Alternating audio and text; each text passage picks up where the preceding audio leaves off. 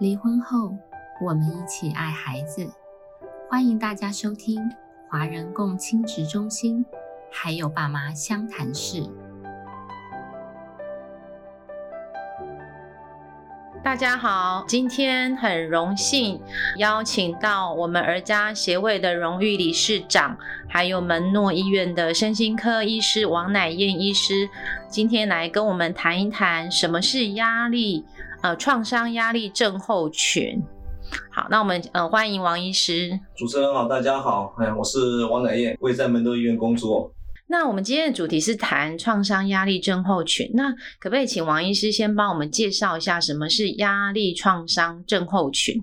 哦，创伤后压力症候群，大家顾名思义就是有创伤之后出现的一些症状哦。那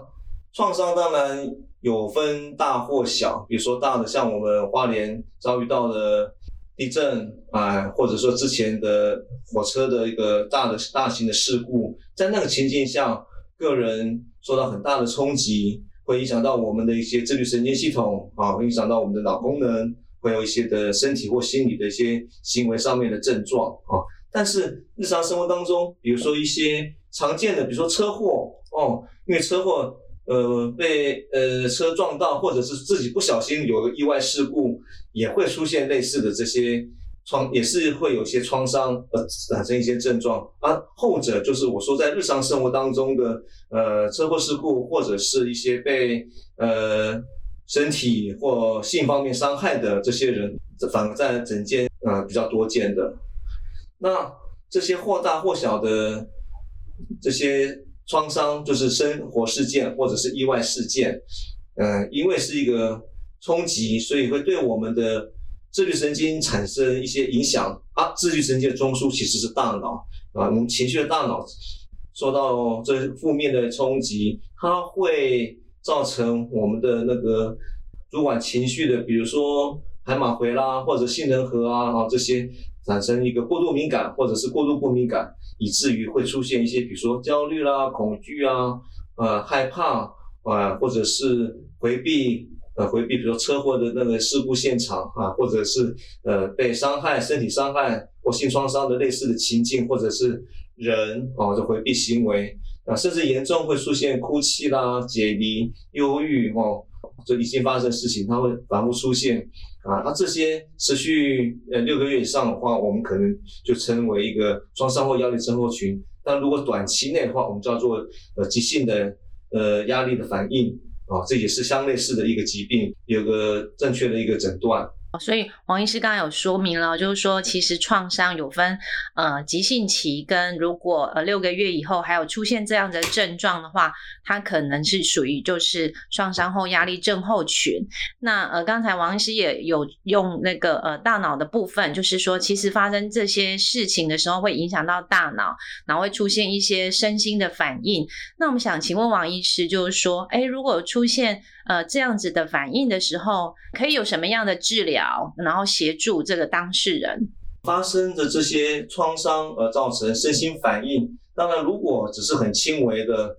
影响的话，只要有些够安全的环境，有人陪伴，可能日常生活当中可以很顺遂的这样子度过去。慢慢的，呃，生活走上正呃原有的轨道，可能几周或者几个月，自然而然就会消失。但是有些人就是我刚刚讲的，他那个焦虑、忧郁、恐惧、失眠，反复出现这些阴影啊，那一直侵入到，一直好像看一直重播的电影一样，让他生活当中受到很大的影响，以至于无法读书、无法工作，受到没有没有没有办法发挥原有的功能，这些叫治疗。一般人会想到心理治疗，的确，很多的研究告诉我们说，心理治疗可以让这些人的初期舒压，啊啊，或者是情绪先宣泄。获得安全感、情情呃心理上的支持，或者是早期创伤经验的呃一并的一个处理。但是在那个急性期，就是我们刚刚讲的急性期的时候，他根本就没有办法睡觉，哎，呃，焦虑非常的高，没有办法思考。可能心理师在做会谈谈话的时候，他都很难去理解心理师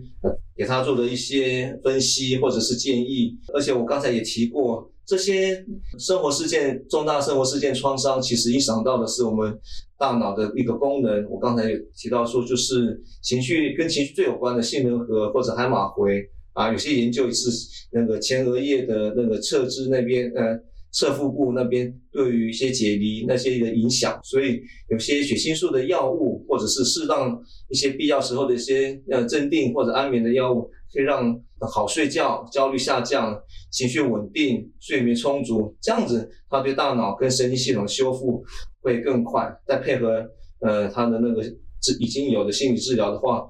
我双管齐下的效果会比较好，所以我们在食物上常常遇到呃一些民众就是说，哎，他觉得吃药会造成身体的一些影响，比方说会造成什么肾负担呐，还有一些什么呃副作用很不舒服啊，所以呃他就不要看医生，然后来接受心理治疗。那我们想问一下王医师，就是有些人会对这药物有一些不是很正确的观念，就会觉得说，嗯，药会不会越吃越多啊？要不要吃一辈子啊？啊，那会不会依赖它？所以，呃，就是王医师想对，如果需要呃服用药物的民众的话，听众的话，会有什么样的建议呢？嗯，用药当然是治疗的选择之一哦。那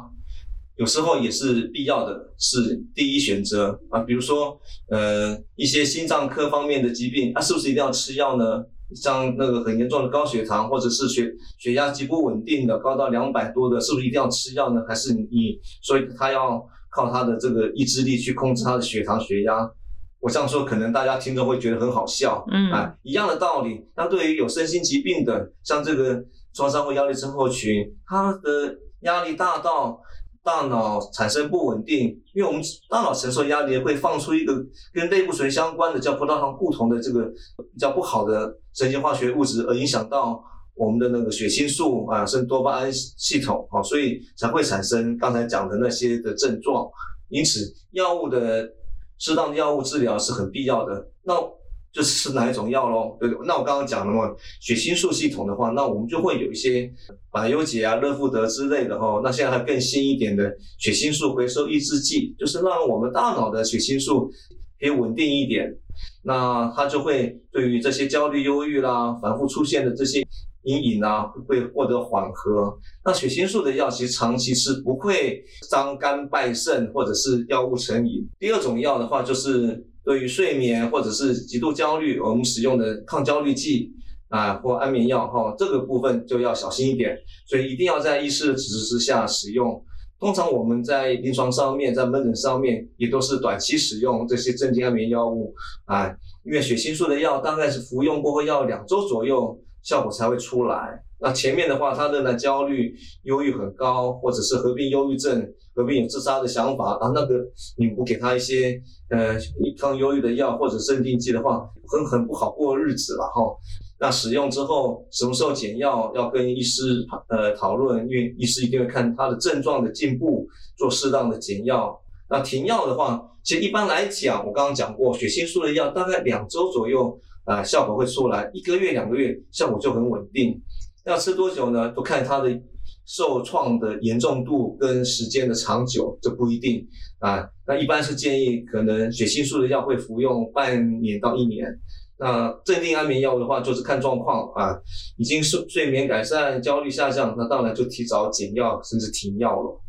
不会有对肝跟肾的一些副作用影响，因为你是跟医生合作，医生会把药物控制在他的呃出厂的那个建议剂量啊，不会给病人过量的药了。听起来就是，呃，有医生的处方，呃，医生的建议的话，其实是安全的用药范围，大家可以放心。那但是呢，我们如果遇到就是周围的人、亲朋好友，他其实有这样子的一些呃创伤压力症候群的反应，啊，情绪低落啊，呃，比方啊，或者是没有办法工作，造成生呃生活上没有办法自理的时候。在这时候，我们怎么样去协助我们的家人或是身旁的亲朋好友呢？呃，我是精神科医师哈，那我做精精神科呃工作也二十多年、三十年了。其实每我们在对每个个案做做做医疗照护的时候，都是一个团队啊，所以我用团队的的概念提醒大家，就是有些事情哈，有些工作非家属来做不可，比如说。陪伴每天的提醒服药，每天的提醒三餐要吃得好，要睡得好，要有晒要晒太阳，要有活动运动，这些医生心里是做不到的，那只有家人才能够做得到。那跟专业比较有关的，那看看是跟医疗，哎，就是医师嘛，哦，跟心理层面有关，啊，那当然就是心理师的工作。那跟他的一些呃社交网络或社会福利有关，那是社工的工作。所以其实每个个案受创的人，他也需要一个团队来照顾他啊。那如果说家属已经听了今天我们的 podcast 的有这些基基本的概念啊，你周边的人有这样的一个创伤，你发现他有些身心受创的这些身心症状，你可以告诉他说，哎，可以。听听我们的 podcast 啊，或者一些网络上面的一些小文章，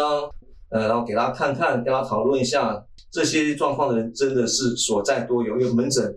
一定会碰到，呃，都有啊，或轻或重，呃，我们都遇到过，然后再让他考虑一下是哪边的治疗啊，是要先去心理治智商心理治疗，比如说像我们的协会的寓所啊，有些服务嘛哈，或者是觉得比较严重了，就要到。身心科门诊，当然到门诊院的话，你就可以找我来做一些，先做一些评估讨论，后面的治疗，但是药物或合并性治疗，